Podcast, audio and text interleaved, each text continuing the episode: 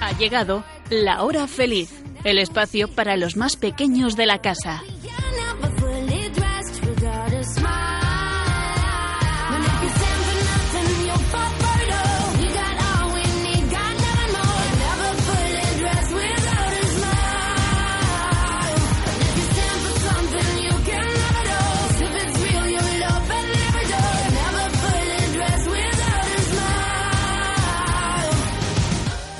Buenas tardes, amiguitos. ¿Qué tal estáis? Aquí estamos nosotros un día más en este increíble, maravilloso, alucinante y entretenido programa de la hora feliz. Y como siempre, estoy acompañada de cuatro estupendas colaboradoras. Muy buenas tardes, Elena. Salud, bonjour. Bueno, ¿qué tal, Blanca? Hello. Eh, Nuria, muy buenas. Namaste. y hola, Sonia. Ni hao, konnichiwa. Bueno, bueno, bueno, vaya saludos más internacionales. Increíble, hoy habéis venido muy internacionales, ¿no? ¿Sí? Sí, ¿Sabéis sí. alguno de esos idiomas de verdad o solamente decir hola? Eh, sí, Sí, un poquito más. Bueno, pues es que es muy importante, la verdad, saber idiomas para poder relacionarnos con más personas, ¿verdad? Digo yo. Nosotros pues lo hacemos con este saludo, que, que siempre es un buen comienzo de empezar a aprender idiomas. El inglés que, que ya sabéis, francés que algunas sé que estáis ya eh, aprendiendo. Y bueno, quién sabe, el chino, el... ¿Cuál? ¿Qué otro idioma os gustaría saber? Italiano. Italiano. ¿Y alguno más? Japonés. Oh, mira, con Ichiwa que nos ha dicho Sonia, es verdad. Bueno, bueno, bueno, pues nada, ahí estamos, que hay que aprender poco a poco esos idiomas, pues para relacionarse con más gente. Bien, pues vamos a empezar ya este programa como nos gusta, con una oración. La fuerza del hombre es la oración, y también la oración del hombre humilde es la debilidad de Dios. El Señor es débil solo en esto, es débil frente a la oración de su pueblo. Papa Francisco.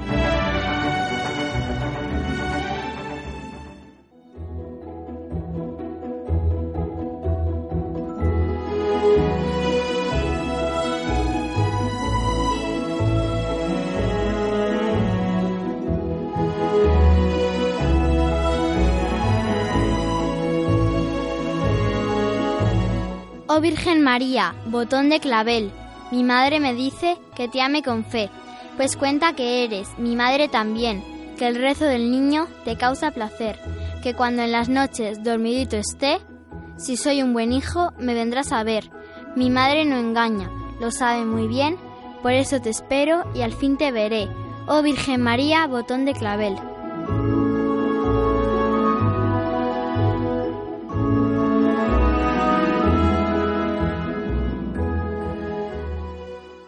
Bueno, me encanta esta oración porque a mí la verdad es que me la enseñaron cuando tenía vuestra edad. Mm, Por cierto, ¿sabéis qué día es hoy? 9 de noviembre, ¿verdad? Sí. Ay, que os quedáis ahí calladas, madre mía. Bueno, pues hoy en Madrid es un día muy especial porque es el día de la Virgen de la Almudena, que es la patrona de la ciudad. ¿Conocéis eh, vosotras a alguna amiga o chica que se llame Almudena? Sí. A ver, eh, Sonia dice que a tres. Yo también. ¿Tú también, Y yo. Nuria? Y tú, yo. Blanca? También. ¿También? Bueno, pues desde aquí les decimos felicidades, ¿no?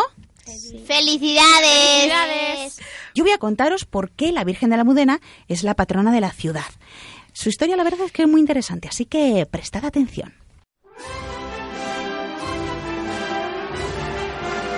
Cuenta la tradición que a comienzos del siglo VIII, ante la inminente invasión de los musulmanes, que ocurrió entre los años 711 a 714, y que vulgarmente se llamó invasión de los árabes, ante su cercana llegada, el arzobispado de Toledo mandó un escrito a todas las parroquias para que se escondieran las imágenes o las reliquias a fin de evitar su profanación. Según la leyenda, un herrero, vecino de aquel Maguerit, como se llamaba antes Madrid, escondió la imagen de la Virgen María, derribando algunas piedras de la muralla y colocando la imagen con dos cirios encendidos a cada lado, tapando finalmente la hornacina para no ser descubierta. Según continúa la leyenda, transcurrieron tres siglos hasta la reconquista cristiana, y en el año 1083 las tropas del Cid Campeador conquistaron Toledo y sus alrededores. Cuando llegaron a Madrid, Miriam, la única descendiente que conocía aquel secreto, acudió al alcázar para comunicar la antigua noticia heredada de sus mayores. El valeroso caballero intentó encontrar la imagen, pero al no conseguirlo, en 1085 se lo comunicó al rey Alfonso VI el Bravo, que desde Toledo fue hasta el Alcázar de Madrid con su esposa Constanza para confirmar dicha revelación. En la villa, una vez consagrada la antigua mezquita mayor como la iglesia de Santa María en sus muros, mandó pintar un cuadro de la Virgen de Madrid con el niño y dejó a su esposa la reina encargada de vigilar la realización de su orden. Doña Constanza mandó al pintor que siguiera las indicaciones de Miriam, la beata. Miriam rezó durante nueve días ofreciéndole a la Virgen su vida a cambio de su imagen hasta que el rey, antes de derribar la muralla, ordenó que se celebrase una procesión por el exterior de la muralla donde acudió toda la población de la villa. Cuando llegaron a la cuesta de la Vega, se oyó un gran ruido en un lado de la muralla y vieron cómo se rajaba y aparecía en un hueco la imagen de la Virgen con los dos cirios encendidos. Todos se arrodillaron ante el milagro para rezar. Era el 9 de noviembre del año 1085. La imagen de la Virgen desde entonces se llamó Virgen de la Almudena, por haber estado oculta en la Almudaina o muralla. En 1707 se acordó colocar una imagen de piedra en su lugar, donde todavía los madrileños siguen venerando esta imagen en recuerdo de aquel hallazgo. La imagen actual de la Virgen de la Almudena, que data de 1941, fue coronada solemnemente el 10 de noviembre de 1948 y declarada patrona de la diócesis de Madrid por el Papa Pablo VI el 1 de julio 1977.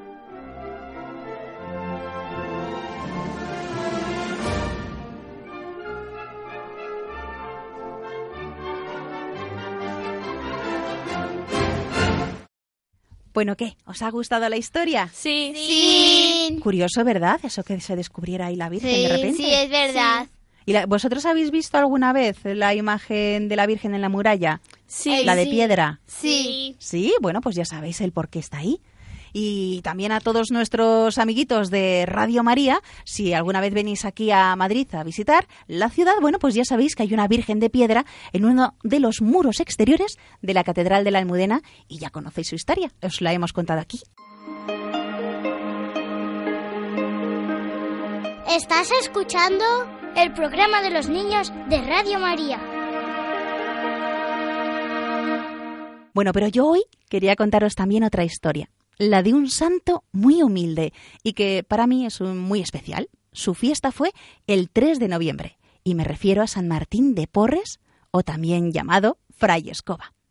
Vamos a escuchar una canción que nos dice ya algunas cosas de su vida y bueno, perdonad que no se oiga muy bien, se va a oír un poquito de ruido, pero es que es una canción que se grabó hace ya mucho, mucho tiempo. Una historia hermosa vamos a contar, porque de alegría nos hace cantar. Martín, Martín.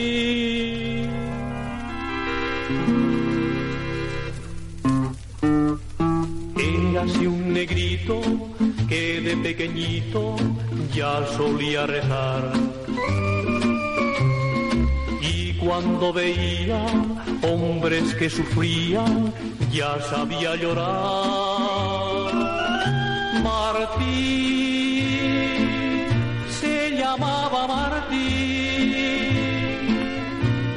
negrito chiquitito, con alma de marfil. Gatos y ratones en el mismo plato hacía comer. Y el odio en los hombres con su alegre escoba lograba barrer. Martín se llamaba Martín, negrito chiquitito con alma de marfil. Si a ti Martín, blanco de nieve, te hizo Dios. hasta el cielo azul. Lleva a los hombres con ese amor partir. Se llamaba Martín, negrito chiquitito, con alma de marfil. Negrito chiquitito, con alma de marfil. Negrito chiquitito. Bien, pues con esta canción ya sabemos algo más de Fray Martín, que fue un ejemplo de humildad y caridad. Por cierto, ¿sabéis qué significa ser humildes? ¿Vosotras lo sabéis? Sí, pero Sí, no sí. sé cómo explicarlo. Mm, a ver, tú, Blanca, ¿sabes lo que es ser humilde? Sí lo sabes, pero tampoco sabes cómo explicarlo, ¿no? No. Bueno, os lo explico yo más o menos. A ver, se puede decir que la humildad es la ausencia de soberbia. Y diréis, bueno, la soberbia también sé lo que es, pero no sé explicarlo. Bueno, pues ahí no nos vamos a centrar porque hoy hablamos de la humildad. Es una característica propia de aquellas personas que son modestas, aquellos que no se sienten más importantes o mejores que los demás, independientemente de lo lejos que hayan llegado en su vida. Es decir, una persona puede ser muy famosa, por ejemplo, pero ser humilde.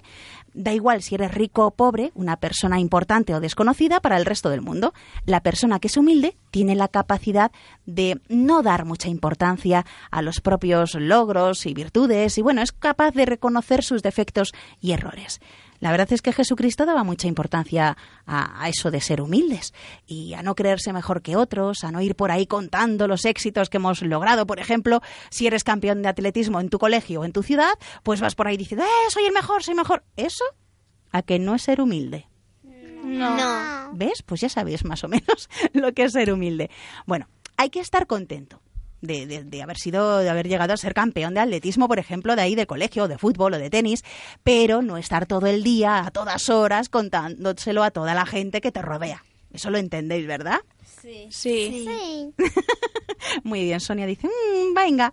Bueno, pues bien, os voy a contar la vida de este santo humilde que hizo grandes cosas y que era muy querido por Dios y por todas las personas que le rodeaban. Ah, por cierto, hay una historia de su vida preciosa contada por su amiga la escoba que le acompañaba en muchas de sus tareas.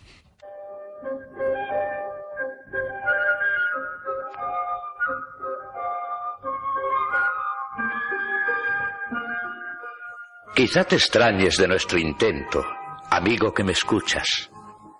Contar la historia de una escoba. Qué cosa tan vulgar.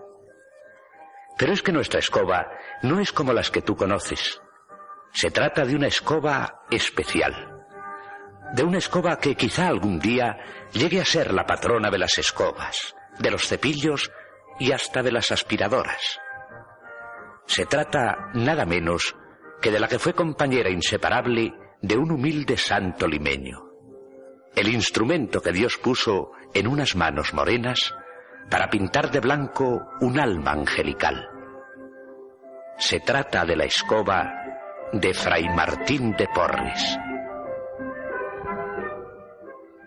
Bueno, pues ya sabéis que en este programa os animamos a escribir cuentos que sean obviamente fruto de vuestra imaginación y que nos lo enviéis aquí a la radio. Y aquel eh, cuento que leamos en antena le enviaremos una sorpresa. Pues bien, aquellos cuentos que vamos a recibir hasta el siguiente programa, que será dentro de 15 días, le enviaremos este cuento precioso de Fray Martín y su escoba. Yo, vamos, estoy segurísima de que os va a encantar. Os recuerdo las formas de enviar vuestros cuentos aquí a Radio María. Por email a la dirección de la hora feliz 2, el 2 con número, arroba radiomaria.es. Decirle a vuestros papás o a aquellos mayores que estén ahora mismo junto a vosotros escuchando la radio que lo apunte. La hora feliz 2 arroba radiomaria.es. Esto es para enviarlo por email. Y aquellos que nos queráis enviar esos cuentos por correo postal, la dirección es Paseo Lanceros 2, primera planta, 28024, Madrid, indicando en el sobre Radio María, la hora feliz 2. Os lo repito, de todas maneras, también ya eh, a mitad del programa os lo recordaremos para que estéis ahí atentos con el lápiz. Paseo Lanceros 2, primera planta, 28024, Madrid, indicando en el sobre Radio María, la hora feliz 2. Y ahora ya os cuento de una manera muy resumida quién fue San Martín de Porres. Para ello, viajamos hasta Perú, que está en América del Sur. Allí nació él.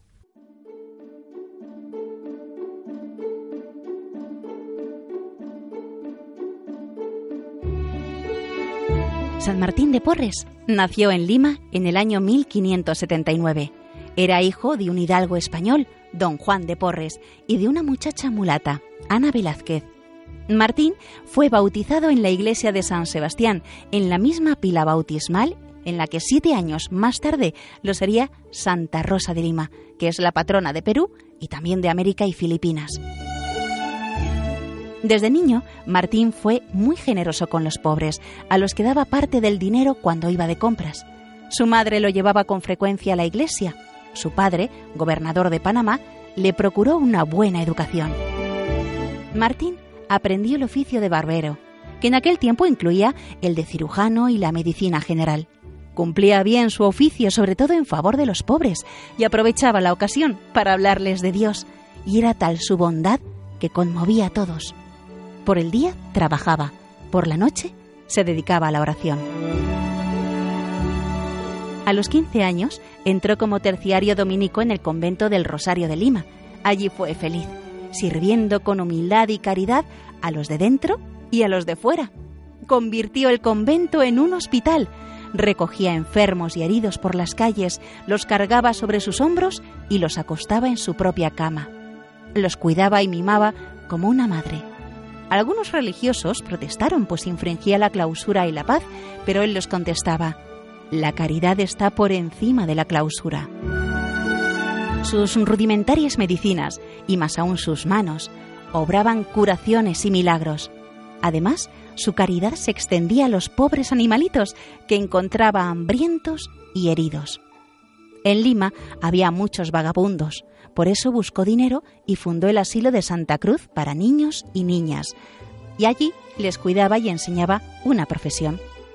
Sus devociones preferidas eran Cristo crucificado, Jesús sacramentado, le encantaba pasarse horas ante el Santísimo, la Virgen María, sobre todo bajo la advocación del Rosario con la que conversaba amorosamente, y el ángel de la guarda, al que acudía con mucha frecuencia.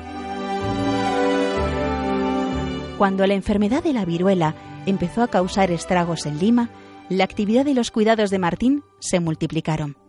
A todas partes llevaba consuelo y remedio. Se cuenta que gozó del privilegio de la multilocación, que significa estar en varios lugares a la vez, pues le veían curando y consolando simultáneamente en varios sitios. Todos acudían a él. Todos le tenían por santo. Era el ángel de Lima. Claro que tanto trabajo y esfuerzo que realizaba pues le llegó a debilitar y cayó enfermo.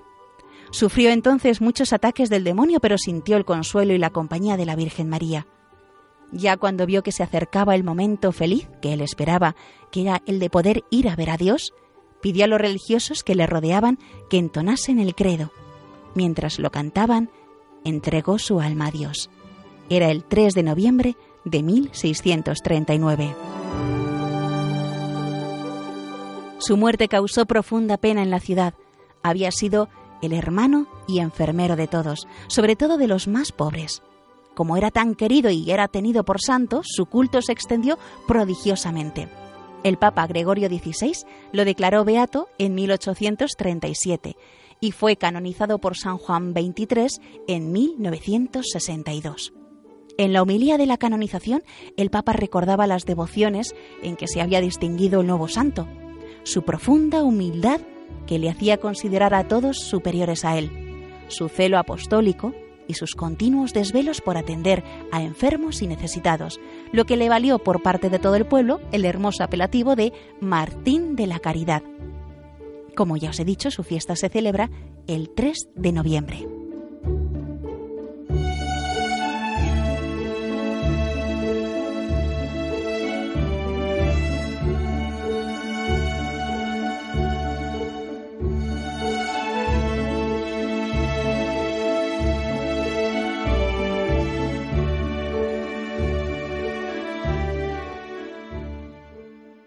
Bueno, ¿qué os ha parecido la historia de San Martín de Porres? ¿Os ha gustado? Muy bien. ¿Sí?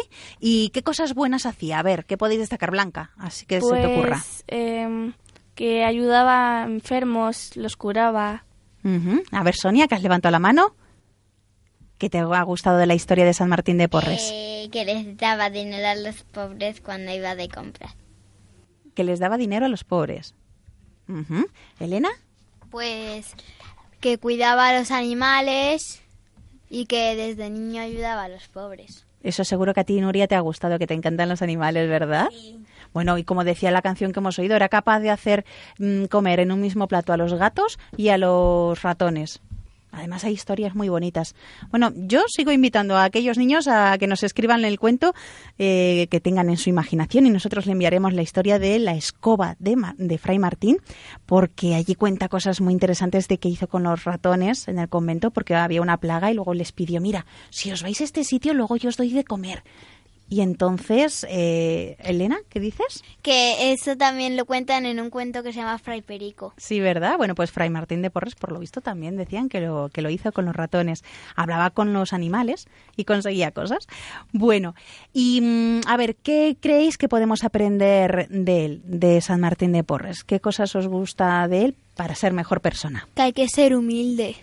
Ujú. Y hay que ayudar a la gente, da igual si es rico o pobre. Muy bien. ¿Algo que quieras decir, Nuria?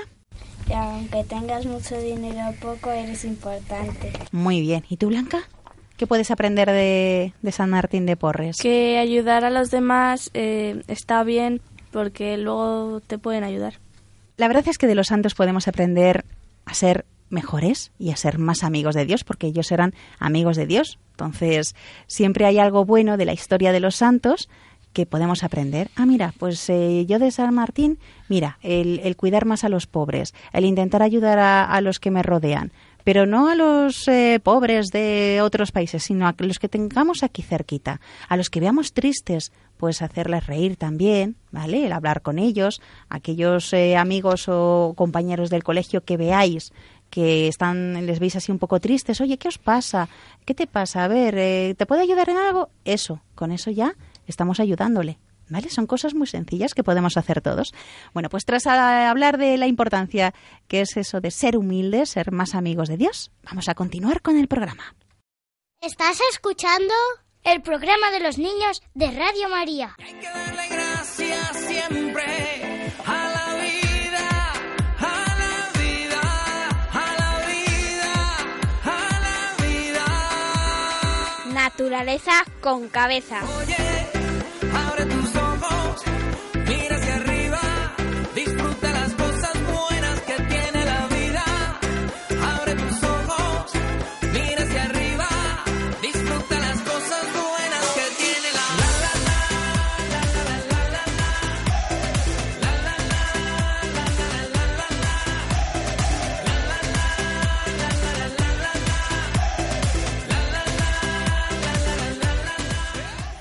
¿Cómo me gusta? Si es que estáis aquí bailando y pasándolo bien, ¿eh? Os encanta esta canción. Pues sí, comenzamos ya con esta sección Naturaleza con Cabeza.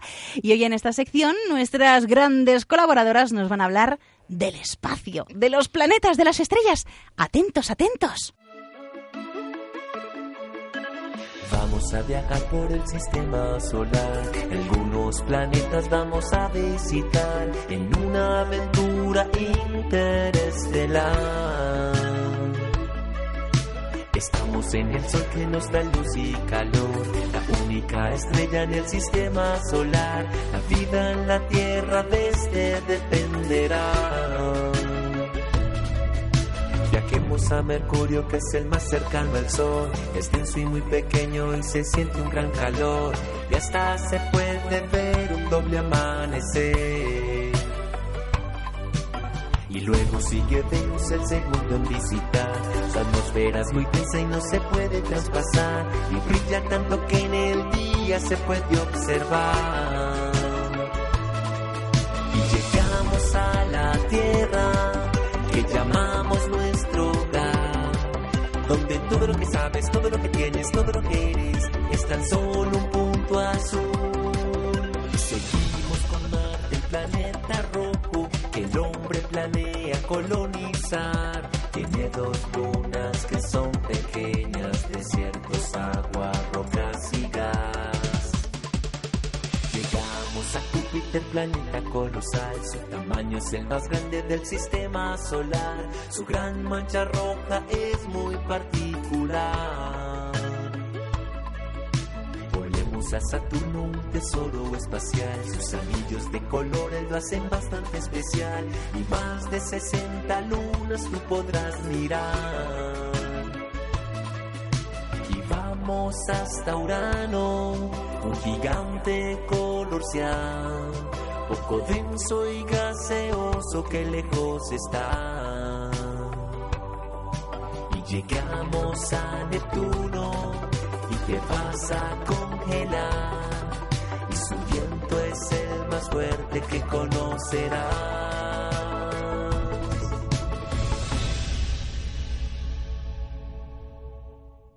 Bueno, pues después de escuchar esta canción tan simpática que nos ha estado hablando de los planetas, Blanca nos ha traído hoy algo muy interesante sobre los planetas del sistema solar, ¿verdad, Blanca? ¿Qué nos has traído para hoy? El sistema solar está formado por una estrella, el Sol, y ocho planetas. También hay otros cuerpos como planetas enanos, Plutón, Makemake, Ceres, lunas y asteroides. El más grande de todos los cuerpos es el Sol. Es tan grande que podrías meter todos los planetas dentro y aún sobraría muchísimo sitio. Pues ya es, ¿eh? Ya es grande el Sol. Hay Sí. que ver. Más cosas. Los cuatro planetas más cercanos al Sol son Mercurio, Venus, la Tierra y Marte. Son planetas rocosos. Los otros cuatro planetas son gaseosos y son los más grandes. Júpiter, Saturno, Urano y Neptuno. Mercurio es el más cercano al Sol, pero Venus es el planeta más caliente por su atmósfera. La temperatura en Venus es igual de día que de noche y alcanza los 460 grados, suficiente para derretir el plomo. Ahí yo creo que tú y yo nos derretimos también, ¿no? Sí. Venus gira muy despacio, tanto que su día dura más que su año, A ver, a ver, ¿qué es eso de que su día dura más que su año? Pues que tarda más en dar una vuelta sobre sí mismo que dar una vuelta alrededor del Sol. Ah, Marte es conocido como el planeta rojo por su color. Es más pequeño que la Tierra, y allí pesaríamos algo menos de la mitad. Tiene la montaña más alta de todo el sistema solar, el Monte Olimpo, que tiene 27 kilómetros de altura. Bueno. Es tres veces más alto que el Everest. que el Everest es la montaña más alta de aquí de, de la Tierra, ¿no? Sí. Júpiter es el planeta más grande del sistema solar. Es tan grande que cabrían más de mil tierras, y en su gran mancha roja cabrían tres tierras. Saturno es el segundo planeta más grande, pero pesa tan poco para su tamaño que si pudiéramos ponerlo encima de un océano gigante, Saturno flotaría.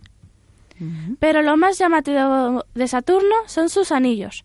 Tiene más de 100.000 kilómetros de anchura, pero menos de 10 kilómetros de espesor. Cuando se pone de perfil, los anillos casi no se ven. Sin embargo, Saturno no es el único planeta con anillos. Los demás planetas gaseosos también tienen, pero no son tan visibles. Urano es un planeta gaseoso, pero se sabe que tiene un gran núcleo rocoso, que tiene montones de diamantes. A diferencia de otros planetas, Urano gira tumbado, es decir, que sus polos están a los lados. Urano está tan lejos del Sol que el Sol se vería como otra estrella más, pero sería la más brillante. Y por eso allí hace muchísimo frío, menos de 220 grados bajo cero. Es el planeta más frío del sistema solar. Neptuno es el planeta más lejano del Sol. Está a 4.500 millones de kilómetros, que es como 30 veces la distancia de la Tierra al Sol. Pues sí, que está lejos.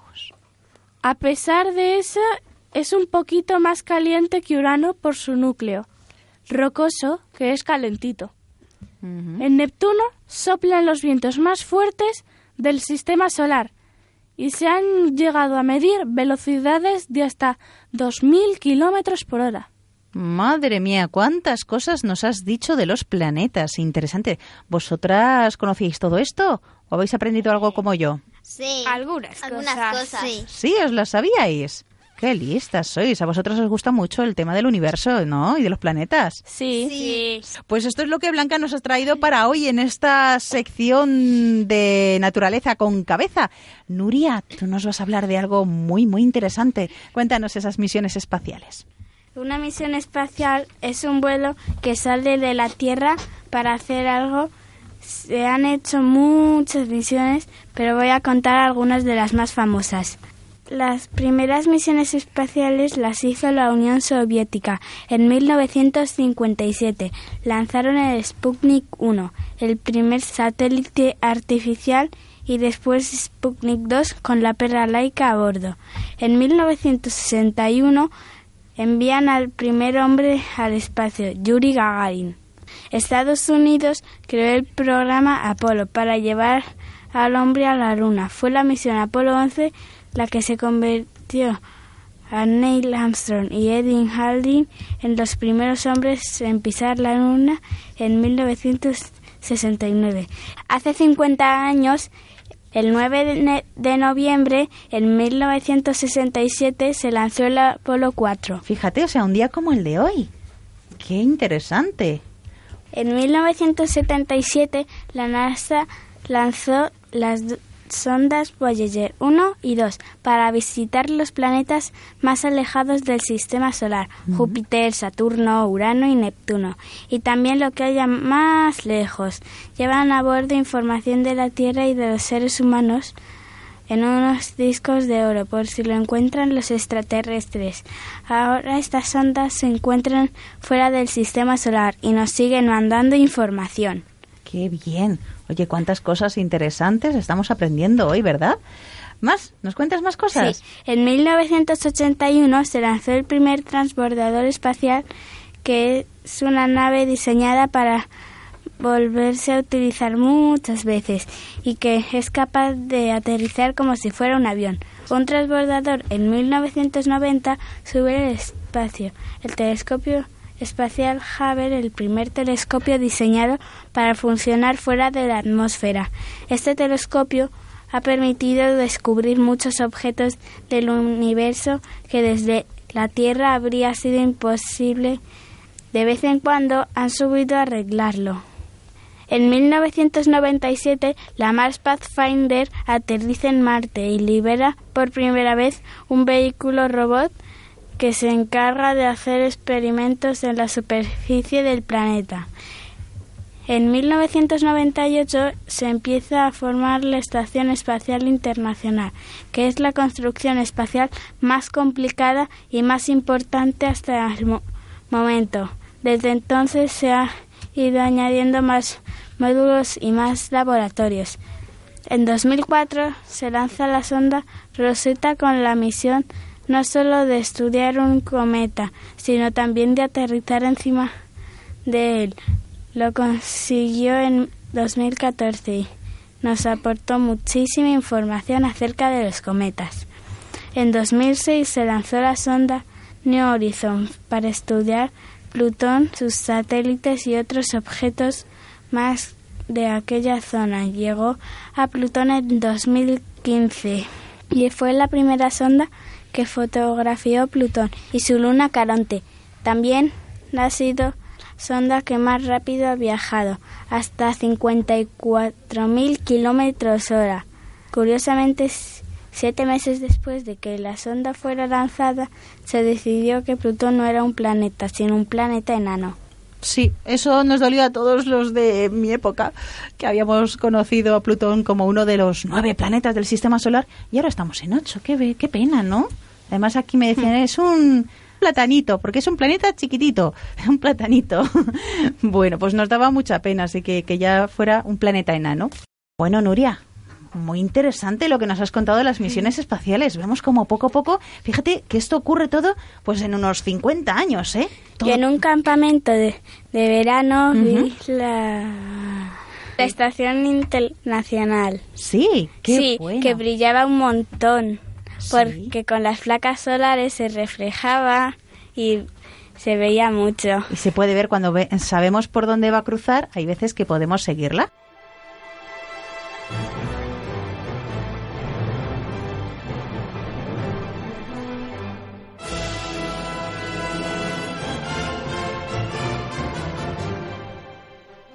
Bueno, pues ya sabemos más cosas de los planetas que nos ha contado Blanca y de las misiones espaciales que nos ha contado Nuria. Pero, ¿sabéis, amiguitos de la hora feliz, cuál es el origen de las estrellas? O, no sé, de las constelaciones. A ver, Elena, hoy, ¿qué nos vas a contar? Pues yo os voy a hablar sobre las estrellas fugaces. Las estrellas fugaces son en realidad colas de pequeños trozos de basura espacial, llamados meteoroides, que brillan cuando arden en nuestra atmósfera. La lluvia de meteoros más famosa son las Perseidas o lágrimas de San Lorenzo, que tienen lugar del 11 al 13 de agosto.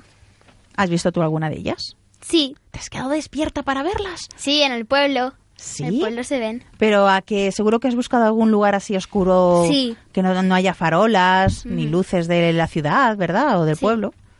Claro, es que si no, no lo vemos. Se le llama contaminación lumínica eso.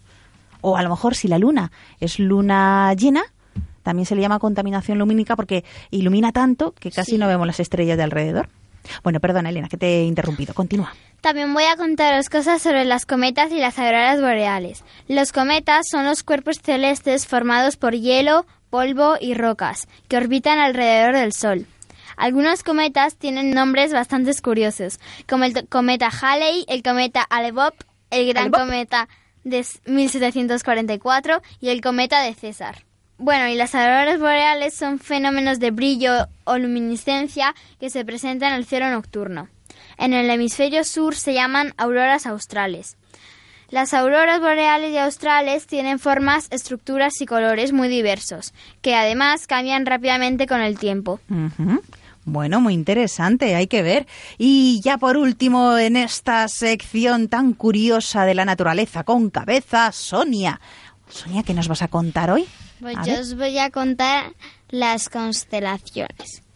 Seguro que a muchos por la noche os han dicho, mira la osa mayor, ahí está Casiopea, que es que bien se ve el cinturón de Orión, etcétera. Que no sabéis de qué os hablan, pues os lo voy a contar. Qué bien. Son las constelaciones. Las constelaciones son figuras formadas por estrellas. Algunas son inventadas y otras no. La mayoría tienen nombres de animales. Os voy a decir algunas. Capricornio, por ejemplo, es una cabra con cola de pez. Cáncer es un cangrejo. Libra es una balanza. Casiopea es una W y Tauro un toro. La estrella polar es la última y más brillante del carro, también llamado la Ausa Menor. La estrella polar sirve para orientarse, siempre señala el norte. El resto de estrellas cambian de posición a lo largo de la noche. Las constelaciones se ven mejor en el campo que en la ciudad. Claro, pero por eso que hemos también- Pero también las podéis ver en los planetarios.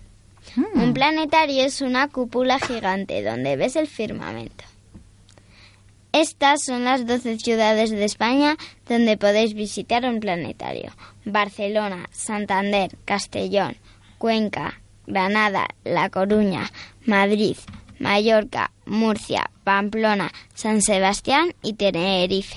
Ole, pues tomamos nota, ¿eh? Esos planetarios, ¿habéis ido a alguno de ellos? ¿Conocéis alguno? Sí, al de Madrid y al de Santander. Al ¿Sí? de ¿Los Madrid y al de Santander. ¿Y tú, Blanca, también los conoces? También. El de Madrid, ¿no? ¿Y Nuria, tú también? Bueno, ¿y qué os parecen los planetarios? Muy chulos. ¿Veis cosas muy bonitas? Sí. ¿Sí? Como las estrellas y los planetas que habéis contado. Sí. Y luego están también esos vídeos tan interesantes Sí. que ponen. Y en el Que de Madrid cosas. hay como un robotito que ¿Ah, sí? se, sí que tiene nombre. Era el satélite de López. Eso era antes, pero ¿qué ha pasado con el planetario de Madrid? Que lo han cerrado y ahora lo han vuelto a abrir. Ha estado como más de un año cerrado, ¿verdad? Porque y tenían el que cambiar otro día cosas. fuimos porque había una cosa y había mogollón, mogollón de gente. Bueno, pues después de todo lo que nos habéis contado tan interesante de los planetas, de las misiones espaciales, de las estrellas, las constelaciones y de esos 12 ciudades donde podemos ver eh, los planetarios, ¿no? Y enterarnos de muchas cosas de las que nos habéis contado, continuamos con el programa.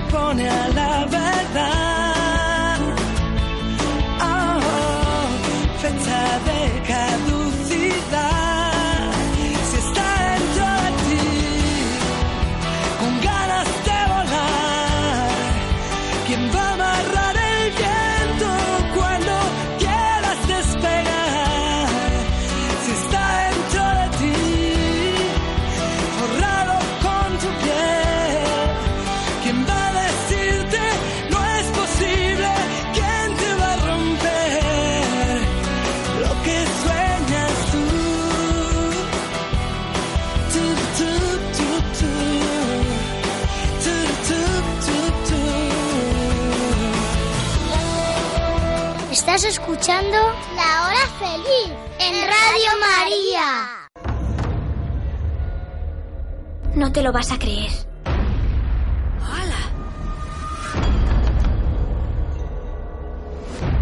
Chiqui Historias. Esto es imposible. Tú cierra los ojos y abre bien la mente.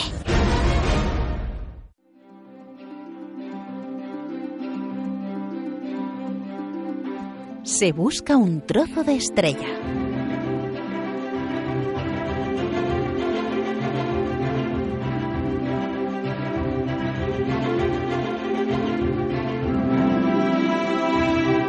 La estrella brillantina estaba muy triste aquella noche porque había perdido una de sus cinco puntas. No sabía ni dónde ni cómo.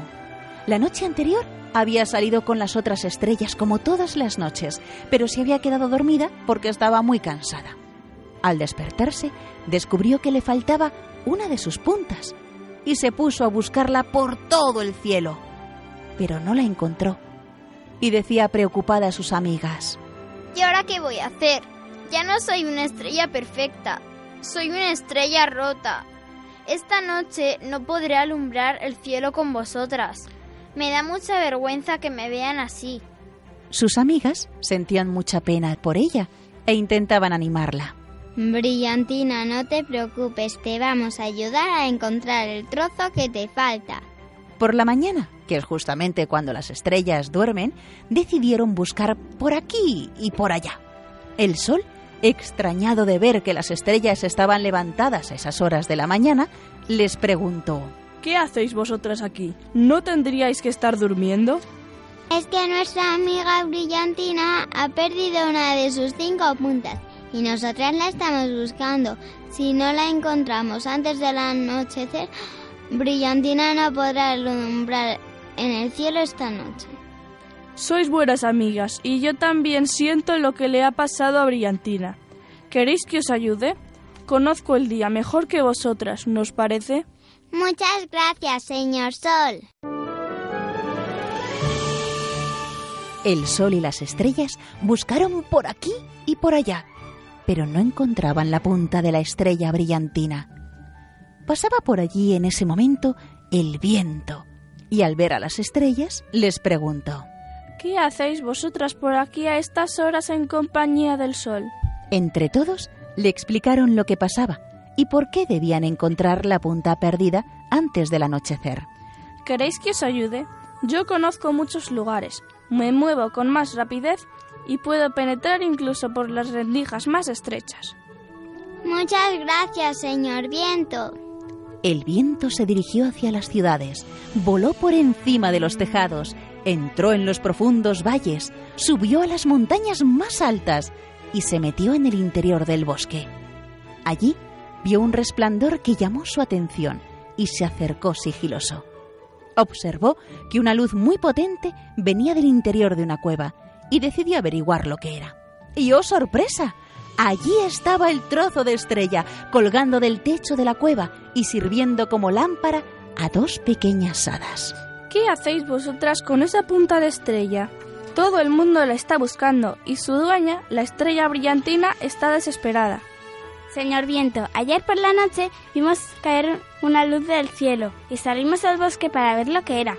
Nos encontramos ese trozo de luz y lo trajimos a nuestra cueva para que nos alumbrara. Hemos preguntado por todas partes para saber de quién era, pero nadie en el bosque lo sabía. Pues debemos darnos prisa y llevarla hasta el cielo antes del anochecer para que la estrella brillantina pueda alumbrar el cielo esta noche. Ahora que sabemos de quién es, nos gustaría devolvérsela a su dueña. ¿Podemos acompañarte? Las hadas la cogieron cada una de un lado y el viento las llevó hacia lo alto, muy alto, hasta el lugar donde vivían las estrellas.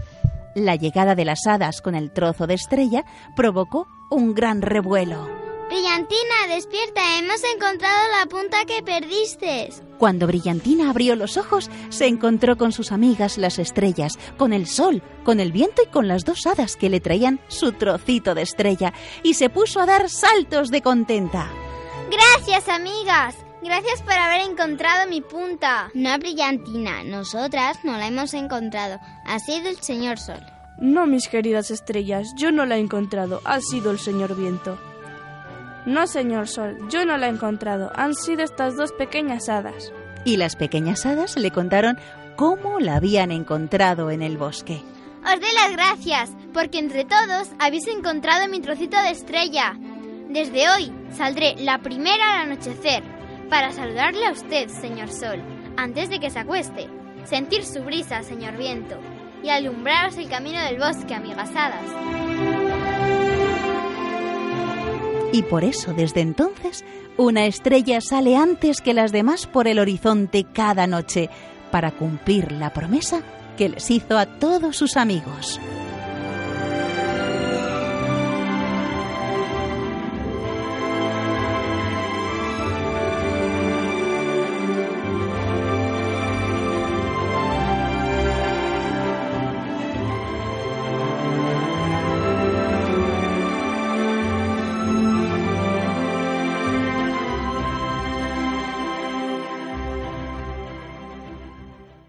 Bueno, qué historia más bonita que habéis contado. ¿Cómo se siente Brillantina al haber perdido una de esas cinco puntas? ¿Cómo creéis que se siente? Triste. Desesperada. Con poquito, miedo ¿no? de no poder alumbrar en la noche. dice, uy, voy a estar muy fea, ¿verdad? Bueno, oye, y en, en la historia que hemos contado, el sol y el viento ayudan a, a sus amigas, las estrellas, a buscarla. ¿Vosotras tenéis amigas, amigos que, que os ayuden a encontrar algo si se os pierde? Sí, Sí. ¿Y ya ha ocurrido alguna vez que os han ayudado? Sí. Sí. Mira qué bien, qué buenas amigas tenéis. ¿Y qué cosas le diríais a Brillantina para consolarla? A ver, la que ha sido Brillantina, Elena. Que no se preocupe, que seguro que aparece. A ver, Sonia. Que si entre todos la buscamos, la encontraremos. Blanca, ¿qué le dirías para consolar a Brillantina? Que no te preocupes, que te vamos a ayudar a buscar. Y os habéis dado cuenta de, de que todos ayudan para encontrar ese trozo de estrella, ¿verdad? A que es algo muy bonito. Que Sí. entre todos, se- además, no se conocen así mucho que digamos, son desconocidos, No. pero se ayudan mutuamente, ¿verdad? Bueno, ¿y vosotras habéis colaborado en alguna ocasión a ayudar a niños de otros países o Sí. cuando ha habido alguna catástrofe? Sí. Eh, en una carrera solidaria. ¿Ah, sí? ¿Y a quién había que ayudar? ¿Te acuerdas? Pues a los a los niños que están enfermos de leucemia. Sonia. Y sobre una carrera de de los niños de un hospital que se llama Hospital Niño Jesús. Muy bien. ¿Y vosotras, Blanca o Nuria, habéis colaborado alguna vez en, en, para ayudar a los niños de otros países? Eh, con vuestro dinero o mandándoles un dibujo o Sí, Con A unas grullas enganchadas a un globo. Que escribimos un deseo y luego con las grullas atadas al globo, pues era una, la del tsunami de Japón. Ah, en esa época, donde Sí, que fue el tsunami de Japón. Y entonces vosotros pedíais un deseo y lo metíais dentro de un globo con unas grullas o cómo era, de papel. No, eh, pedíamos un deseo, eh, hacíamos la grulla y luego la enganchábamos a un globo. Vale, porque allí en Japón las grullas tienen un significado especial, ¿no? Sí. Mm, qué bonito. Pues mira, eso también es bonito. Blanca, ¿y tú nos ibas a contar también? Bueno, más particular en niños, ayudé a un señor que, mm, que se quedó sin mano al ayudar a unos niños. Y, mm, y le di y le di mi pa- le di mis ahorros para que poderse comprar una mano robótica. Vaya. Oye, pues eso es una buena ayuda, ¿eh? Hay que ver. Bueno, pues seguro que nuestros amiguitos de que nos están escuchando en La Hora Feliz en Radio María también tienen anécdotas que contar de pues de ayudas que, que han- seguramente han querido ayudar a otros amigos, a otros niños que no conocen de otros países. Oye, y ya volviendo ya al, al cuento que hemos que hemos contado, ¿recordáis lo que hace Brillantina para agradecer a sus amigos la ayuda que le han dado? Salir la primera para Sí. saludar Al al sol, al sol. luego se- eh, sentir la brisa del Señor, viento y alumbrarles el camino hacia el bosque a las hadas. Muy bien. Oye, ¿y ¿vosotros habéis agradecido a vuestros amigos que os ayudaran a encontrar algo? Sí, sí, ¿Sí? ¿Pero con un gracias o con algo más? dándole las gracias y un abrazo. ¿Ves? Estupendo. Con eso ya suficiente. Tengo la cabeza repleta de historias. Pensando un rato, escribí mi relato. ¿Quieres que leamos en la radio un cuento que tú mismo has escrito? Solo tienes que decirles a tus papás que nos lo envíen al email lahorafeliz2 arroba radiomaria.es, indicando tu nombre, la edad que tienes y un teléfono de contacto. De todos los cuentos que recibamos, el que leamos en antena recibirá una sorpresa.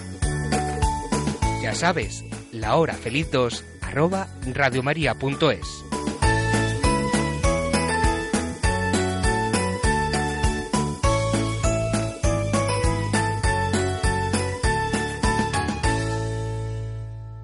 Espero que hayáis pasado todos, todos nuestros amiguitos de Radio María una hora muy, muy feliz. Nosotros por lo menos sí. Espero que os haya gustado todo lo que os hemos contado pues de este día de la Virgen de la Almudena.